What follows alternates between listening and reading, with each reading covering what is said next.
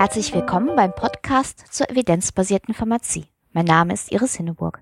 In dieser Folge spreche ich mit Claudia Bollig von Cochrane Deutschland darüber, wie sich Cochrane Reviews in der Apotheke nutzen lassen. In der Reihe zur Diagnostik startet die erste Folge mit konkreten Beispielen. Heute zum Thema Mammographie-Screening. Und der Blick über den Tellerrand geht dieses Mal zum Podcast Questioning Medicine. Evidenzbasierte Pharmazie in der Praxis. In der Apotheke hat man häufig nicht die Zeit, für eine bestimmte Fragestellung ausführlich Primärliteratur zu lesen und zu bewerten. Dann ist es gut, auf qualitativ hochwertige Arbeiten zurückgreifen zu können, die die Evidenz bereits bewertet und zusammengefasst haben. Dazu gehören vor allem systematische Übersichtsarbeiten wie die Cochrane Reviews. Über dieses Thema spreche ich heute mit Claudia Bollig. Sie ist Apothekerin und wissenschaftliche Mitarbeiterin bei Cochrane Deutschland in Freiburg. Wenn du es kurz erklären müsstest, Claudia, warum gelten eigentlich Cochrane Reviews als gute Quelle für bewertete und zusammengefasste Evidenz? Ein großer Vorteil der Cochrane Collaboration, die die Cochrane Reviews ja erstellt, ist sicherlich, dass sie frei von kommerzieller Förderung ist. Also die Cochrane Collaboration ist keine Aktiengesellschaft oder kein Unternehmen, das darauf ausgelegt ist, Gewinne zu erzielen, sondern es handelt sich um eine gemeinnützige Organisation damit ist unabhängige Forschung innerhalb dieses Netzwerks möglich und ich denke, das ist eine gute Ausgangslage, um qualitativ hochwertige Reviews zu erstellen. Wenn man sich jetzt die Cochrane Reviews anschaut, ähm, ist sicherlich der Hauptgrund für ihren guten Ruf die strikten methodischen Standards, die die Reviews erfüllen müssen, ähm, die dann aber auch einen hohen Grad an Qualität garantieren. An der Stelle kann man jetzt verschiedene Beispiele nennen. Ein Beispiel ist die Protokollerstellung. Also für jedem Cochrane Review muss ein Protokoll erstellt werden, was dann auch veröffentlicht wird. In diesem Protokoll wird die Methodik für den späteren Review festgelegt, beispielsweise äh, wo Studien gesucht werden oder welche Ein- und Ausschlusskriterien die Studien erfüllen müssen, um in den Review aufgenommen zu werden. Kannst du noch sagen, warum das mit dem Protokoll so wichtig ist? Damit wird quasi ausgeschlossen, dass die Studienergebnisse, die ich nachher im Review erhalte, im Nachhinein nochmal die Methodik beeinflussen können. Genau, und ein Vorteil ähm, davon, dass ich ein Protokoll vorher veröffentliche, ist auch, dass die Methodik dann schon in der Fachwelt diskutiert werden kann und gegebenenfalls nochmal für den ähm, Review angepasst werden kann. Und ähm, falls während der Review-Erstellung dann doch mal nachträgliche Änderungen durchgeführt werden, wird es im Review für den Leser transparent abgebildet und begründet, sodass es eben auch nachvollziehbar ist. Weiteres Beispiel für die hohen methodischen Standards ist die systematische Literatursuche. Die findet bei Cochrane Reviews nicht nur in den gängigen Datenbanken wie Medline oder Embase statt, sondern es werden auch Studienregister und ähm, Kongressbände durchforstet und gegebenenfalls Pharmafirmen angeschrieben oder auch bei Studienautoren nachgefragt. Ziel der systematischen Literatursuche ist immer, alle Studien zusammenzutragen, die weltweit durchgeführt wurden. Wenn nicht englischsprachige Publikationen gefunden werden, werden die dann eben übersetzt und ähm, trotzdem in die Analyse mit einbezogen. Man kann sich vielleicht vorstellen, dass es ein sehr aufwendiger Prozess ist. Also ähm, wenn man jetzt von der Protokollerstellung bis zur Review-Publikation geht, kann das schon mal zwölf Monate dauern. Ein grundsätzliches Ziel ist immer, eine großmögliche Transparenz und Objektivität zu erreichen. Zum Beispiel prüfen ähm, zwei Personen die Einflusskriterien, ob die Studien in den Review aufgenommen werden oder nicht. Und wenn Studien ausgeschlossen werden, werden die Ausschlusskriterien oder die Ausschlussgründe dokumentiert. Auch die äh, Risk-of-Bias-Bewertung findet durch zwei Personen statt. Damit ist gemeint, dass quasi für jede Studie geprüft wird, wie anfällig sie für verzerrte Ergebnisse ist. Äh, man prüft zum Beispiel, ob eine Verblindung der Studienteilnehmer durchgeführt wurde oder ob alle gemessenen Endpunkte auch berichtet wurden. Diese Transparenz und Nachvollziehbarkeit hat natürlich zur Folge, ähm, dass Cochrane Reviews sehr umfangreich sind, also oft mehr als 100 Seiten haben. Das kann jetzt neue Nutzer erstmal erschlagen. Ähm, aber da jeder Review den gleichen Aufbau hat, ähm, findet man sich nach einer kurzen Eingewöhnungszeit eigentlich relativ schnell zurecht. Und vor allen Dingen bei der Online-Nutzung hat man ja jetzt auch relativ ähm, schöne Formate, also Enhanced HTML, wo man auch sehr bequem zwischen den einzelnen Abschnitten hin und her springen kann. Genau, das ist auch sicherlich ein Vorteil dieser Online-Veröffentlichung. Diese Online-Veröffentlichung hat aber noch zwei wichtige Vorteile. Und zwar äh, ist man zum einen nicht auf die Gunst von Journals angewiesen. Also wir wissen ja, dass aus verschiedenen wissenschaftlichen Arbeiten, dass Journals eher positive Ergebnisse veröffentlichen, also Arbeiten, die einer Behandlung einen Effekt nachweisen können. Dadurch, dass man jetzt die Cochrane Reviews in der eigenen Datenbank der Cochrane Library veröffentlicht, ähm, ist man darauf nicht angewiesen. Also es werden alle Cochrane Reviews veröffentlicht. Und dann hat man natürlich noch die Möglichkeit, ähm, die Cochrane Reviews in dieser Datenbank zu aktualisieren. Und ähm, also man fügt dann neue Studien den alten Ergebnissen hinzu, kann aber trotzdem die alten Versionen weiterhin einsehen. Und äh, man spricht in dem Zusammenhang von Cochrane Reviews auch öfter als äh, Living Documents. Ja, Im Moment haben wir in der Cochrane Library 6500 Cochrane Reviews. Also viele Fragestellungen wurden schon bearbeitet. Du hast ja jetzt sehr ausführlich erklärt, warum Cochrane Reviews von der Methodik her sehr gut sind und auch sehr transparent. Heißt es denn jetzt automatisch für den Nutzer, dass er sich auf das Fazit von so einem Cochrane Review auch tatsächlich blind verlassen kann? Oder würdest du sagen, da gibt es noch einige Aspekte, die der kritische Leser unbedingt überprüfen müsste? Naja, man kann sich ja grundsätzlich auf nichts blind verlassen. Ziel der Cochrane Collaboration ist, die Reviews alle zwei Jahre zu aktualisieren. Das gelingt aber nicht immer, da viele Autoren die Reviews neben ihrer klinischen Tätigkeit schreiben und dadurch die Aktualisierung nicht langfristig übernehmen können. Deswegen sollte der Leser auf jeden Fall auf das Veröffentlichungsdatum oder auch auf, die, auf das Datum der Literatursuche, was ja dann noch älter ist als das Veröffentlichungsdatum, schauen. Je älter der Review ist, desto größer ist ja auch die Wahrscheinlichkeit, dass in der Zwischenzeit wieder neue Studien publiziert wurden, die die Ergebnisse beeinflussen und vielleicht auch verändern können.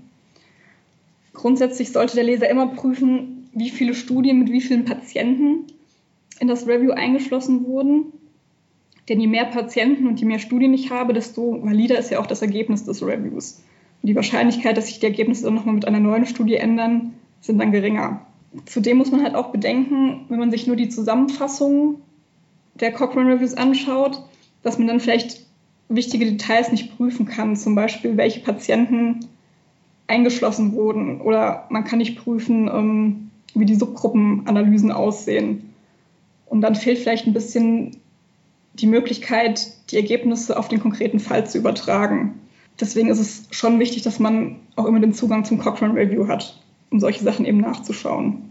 Außerdem sollte man sich als Leser von Cochrane Reviews darauf einstellen, dass der Satz Further Research is needed relativ häufig auch auftaucht. Also Cochrane Reviews, die Fragestellungen wirklich in allen Bereichen komplett beantworten können, sind selten. Das heißt also, es kann durchaus passieren, dass es ein Cochrane-Review zu der, einer bestimmten Fragestellung gibt und aber das, was man jetzt gerade wissen will, eben doch nicht abgedeckt ist dadurch. Genau, einfach weil die Studienlage zu schlecht ist. Also das hängt ja dann nicht mit dem Cochrane-Review zusammen. Der versucht ja alle Studien zu dem Thema zu finden, aber zu bestimmten Themen gibt es vielleicht keine Studien. Und das ist eben dann auch wichtig, dass der Cochrane-Review aufzeigt, hier ist eine Evidenzlücke. Mhm. Hier muss noch weiter Forschung betrieben werden. Für Apotheker ist ja wahrscheinlich vor allen Dingen die Frage interessant, gibt es denn auch Hilfestellungen aus Cochrane Reviews tatsächlich für Fragen aus der Selbstmedikation oder beschäftigen sich die Cochrane Reviews hauptsächlich mit Fragestellungen bei rezeptpflichtigen Arzneimitteln? Es gibt tatsächlich eine Reihe von Cochrane Reviews, die Fragestellungen aus der Selbstmedikation behandeln. Um ein paar Beispiele zu nennen. Äh, es gibt einen Cochrane Review zu Umkaluabu bei Atemwegsinfekten, Cranberry zur Prävention von Harnwegsinfekten, Echinacea zur Prävention und Behandlung von Erkältung oder auch ähm, tropische NSAR bei Schmerzen des Bewegungsapparates. Jetzt im Juli diesen Jahres ähm, ist ein sehr aktueller Cochrane Review erschienen, also es war eine Aktualisierung eines bereits bestehenden Cochrane Reviews, der die Wirksamkeit von NSAR bei Menstruationsschmerzen untersucht. In diesem Review sind 80 RCTs eingeflossen mit 20 verschiedenen Wirkstoffen und alle Studien zu NSAR wurden in einer Meta-Analyse ausgewertet und äh, die Autoren kamen zu dem Ergebnis, dass äh, NSAR die Schmerzen bei Menstruationsbeschwerden effektiver lindern als Placebo. Wenn man das jetzt mal in Zahlen ausdrücken würde, wenn 18 Prozent der Frauen mit Placebo moderate bis sehr gute Schmerzlinderung erfahren, sind es bei Patienten mit NSR 45 bis 53 Prozent. Wenn man sich jetzt die Analyse für jeden einzelnen Wirkstoff anschaut, ähm, waren auch alle Wirkstoffe Placebo überlegen, mit Ausnahme von ASS, wobei hier auch nur eine Studie mit einem relativ kleinen Patientenkollektiv vorlag. Ähm, unerwünschte Wirkungen wie Verdauungsstörungen, Müdigkeit oder Kopfschmerzen kamen bei Patienten mit NSAR etwas häufiger vor. Bei Patienten mit Placebo waren es 10 Prozent, bei Patientinnen mit NSAR waren es 11 bis 14 Prozent. Allerdings reicht die Studienlage nicht aus, um zu beurteilen, ob es Unterschiede in der Wirksamkeit und Sicherheit zwischen einzelnen NSAR gibt. Zudem äh, wurden drei Studien ausgewertet, die NSAR mit ähm, Paracetamol bei Menstruationsschmerzen verglichen haben. Und diese Studien deuten darauf hin, dass NSAR etwas wirksamer sind als Paracetamol. Das heißt also, mit Hilfe von den Cochrane Reviews kann man eben auch sehr schön für die Selbstmedikation eben auch Evidenz beschaffen und das dann entsprechend im Team weiter besprechen, wie man eben dann in der Beratung damit konkret umgeht. Genau, also man kann sich super einen Überblick über den aktuellen Stand des Wissens ähm, verschaffen. Du hast ja eben gesagt, es reicht in der Regel nicht aus, einfach nur den Abstract zu lesen. Das ist wahrscheinlich für die meisten Apotheker schade, weil in der Cochrane Library sind ja die Abstracts kostenfrei zugänglich und die eigentlichen Cochrane Reviews sind ja häufig hinter einer Bezahlschranke. Kannst du noch ein bisschen was dazu sagen, ähm, wie man jetzt als Apotheker gut und günstig an die Cochrane Reviews herankommen kann? Genau, also wie du schon richtig gesagt hast, die Abstracts und auch die laienverständlichen Zusammenfassungen, von denen es auch viel auf Deutsch gibt, die sind eben immer frei zugänglich. Und auch immer frei zugänglich sind alle Cochrane Reviews, ähm, die ab 2013 erschienen sind, wenn sie älter als zwölf Monate sind. Ähm, für Krankenhausapotheker gibt es die Möglichkeit, wenn sie Mitglied in der ADGA sind. Die ADGA bietet äh, einen freien Zugang zur Cochrane Library und auch eine Mitgliedschaft in der, im deutschen Netzwerk für evidenzbasierte Medizin ähm, bietet die Möglichkeit zu einem freien Zugang. Da gibt es ja auch den Fachbereich evidenzbasierte Pharmazie. Apotheker, äh, die Doktoranden sind oder ähm, Dozenten an der Uni, die haben die Möglichkeit, über viele Unibibliotheken kostenlos an die Cochrane Library zu kommen. Da gibt es noch verschiedene Leih- und Kaufoptionen über den Verlag Wiley. Ähm, die schwanken so zwischen 6 und 38 US-Dollar. Was vielleicht auch noch ganz interessant ist, die Zugangsmöglichkeiten sind von Land zu Land verschieden. In einigen Ländern wie Dänemark oder Großbritannien haben alle, alle Einwohner einen kostenlosen Zugriff. Ähm, was dort aus öffentlichen Geldern finanziert wird. Ist ja auch häufig eine Forderung, dass eben beispielsweise die Bundesregierung auch Mittel dafür bereitstellt, dass eben so ein kostenfreier Zugang für alle Bürger eben auch in Deutschland möglich ist. Genau, also das wird ja immer wieder diskutiert, ähm, aber bisher ist da noch nichts passiert. Ich danke dir für das Gespräch. Danke dir auch. Evidenzbasierte Pharmazie auf den Punkt. Die Apotheke ist nicht nur bei Fragen rund ums Arzneimittel ein wichtiger Anlaufpunkt, sondern Kunden suchen auch bei vielen anderen Gesundheitsthemen Rat. Gesundheitstage, wie etwa der Weltkrebstag, rücken dann etwa auch Fragen zur Krebsfrüherkennung in den Fokus. Solche Screenings sind ein gutes Beispiel, wie nahe Nutzen und Schaden beieinander liegen können. Das zeigt etwa die Kontroverse um das Mammographie-Screening. In Deutschland gibt es ein Screening-Programm auf Brustkrebs für alle Frauen zwischen 50 und 69 Jahren. Sie erhalten alle zwei Jahre eine Einladung zu einer Röntgenuntersuchung der Brust. Davon erhofft man sich, einen eventuell vorhandenen Tumor in einem möglichst frühen Stadium zu entdecken, wenn die Krebserkrankung noch heilbar ist. Allerdings weiß man inzwischen, dass es gar nicht Brustkrebs als eine einzige Erkrankung gibt, sondern dass Brustkrebs wie fast alle Krebserkrankungen eine sehr heterogene Gruppe von Erkrankungen umfasst. So gibt es etwa sehr schnell und sehr langsam wachsende Tumore. Bei sehr schnell wachsenden Tumoren kann die Prognose schlecht sein, auch wenn der Tumor früh entdeckt wird. Sehr langsam wachsende Tumore können auch so langsam wachsen, dass sie zu Lebzeiten der Frau möglicherweise nie Schaden anrichten würden. In solchen Fällen würde eine Entdeckung des Tumors durch ein Screening unter Umständen gar keine positiven Auswirkungen haben. Gleichzeitig kann aber auch Schaden durch das Mammographie-Screening entstehen. Etwa dann, wenn man Zellveränderungen entdeckt und behandelt, die eigentlich nicht behandelt werden müssten. Das bezeichnet man auch als Überdiagnosen bzw. Übertherapien. Besonders intensiv wird das beim sogenannten duktalen Karzinoma in situ, kurz DEZIS, diskutiert. Schon bei der genauen Beschreibung gehen die Meinungen darüber auseinander. Sind es Zellveränderungen, die sich mit einer gewissen Wahrscheinlichkeit zu Krebszellen weiterentwickeln, also ein Risikofaktor für Brustkrebs? Oder ist es bereits Brustkrebs, wenn auch in einem sehr frühen Stadium? Auch wenn sich gewisse Risikoabschätzungen anhand der Zelleigenschaften etabliert haben, sind im Einzelfall dennoch viele Fragen offen. Besonders, wenn es um das beste Vorgehen zur Behandlung geht. Überhaupt behandeln und wenn ja, wie genau. Aus diesem Grund helfen theoretische Überlegungen in der Regel nicht weiter. Sondern man muss sich die Ergebnisse aus randomisiert kontrollierten Studien zum Nutzen und Schaden des Mammographie-Screenings anschauen. Möglichst sollte in diesen Studien nicht nur untersucht werden, ob die krebsspezifische Sterblichkeit sinkt, sondern auch die Gesamtmortalität. Denn auch die Therapie kann gesundheitsgefährdende Folgen haben, etwa wenn Medikamente eingesetzt werden, die das Herz schädigen. Allerdings müssten die Studien dafür eine sehr große Anzahl an Teilnehmern umfassen, was in der Regel nicht der Fall ist. Experten bewerten die vorhandenen Studien sehr kontrovers, etwa was das Verzerrungspotenzial durch teilweise mangelhafte Randomisierung angeht oder die möglicherweise fehlerhafte Erfassung von Todesursachen. Das führt dazu, dass die konkreten Zahlen zum Nutzen und Schaden des Mammographie-Screenings je nach Analyse weit auseinandergehen.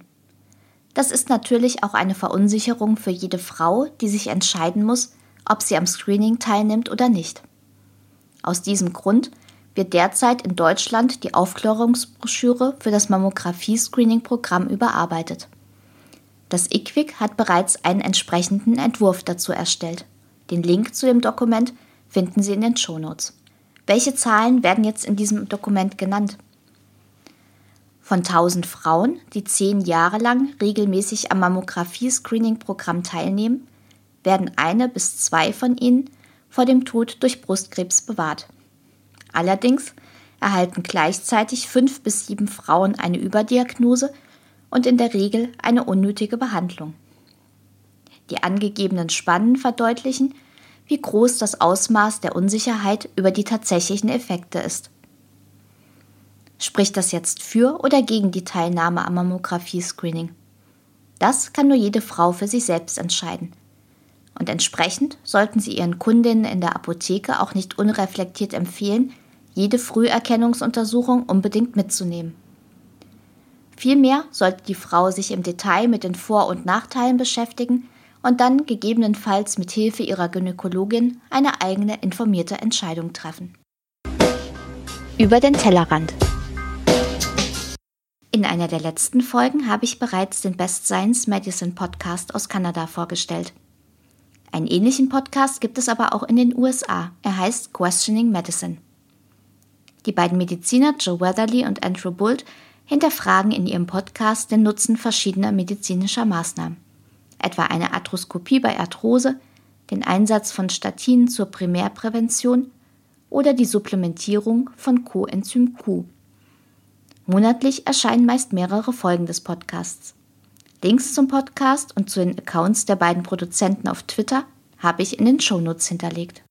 Das war das Magazin zur evidenzbasierten Pharmazie im September. Ich hoffe, es war auch für Sie etwas dabei. In der nächsten Ausgabe werfen wir unter anderem einen kritischen Blick auf einen Selbsttest aus der Apotheke. Bis dahin alles Gute und bleiben Sie schön kritisch. Sie hörten den Podcast Evidenzbasierte Pharmazie von Iris Hinneburg. Wenn Sie Fragen, Anmerkungen oder Kritik äußern möchten, freue ich mich über eine Nachricht an medizinjournalistin.gmx.net oder einen Kommentar auf meinem Blog unter www.medizinjournalistin.blogspot.de.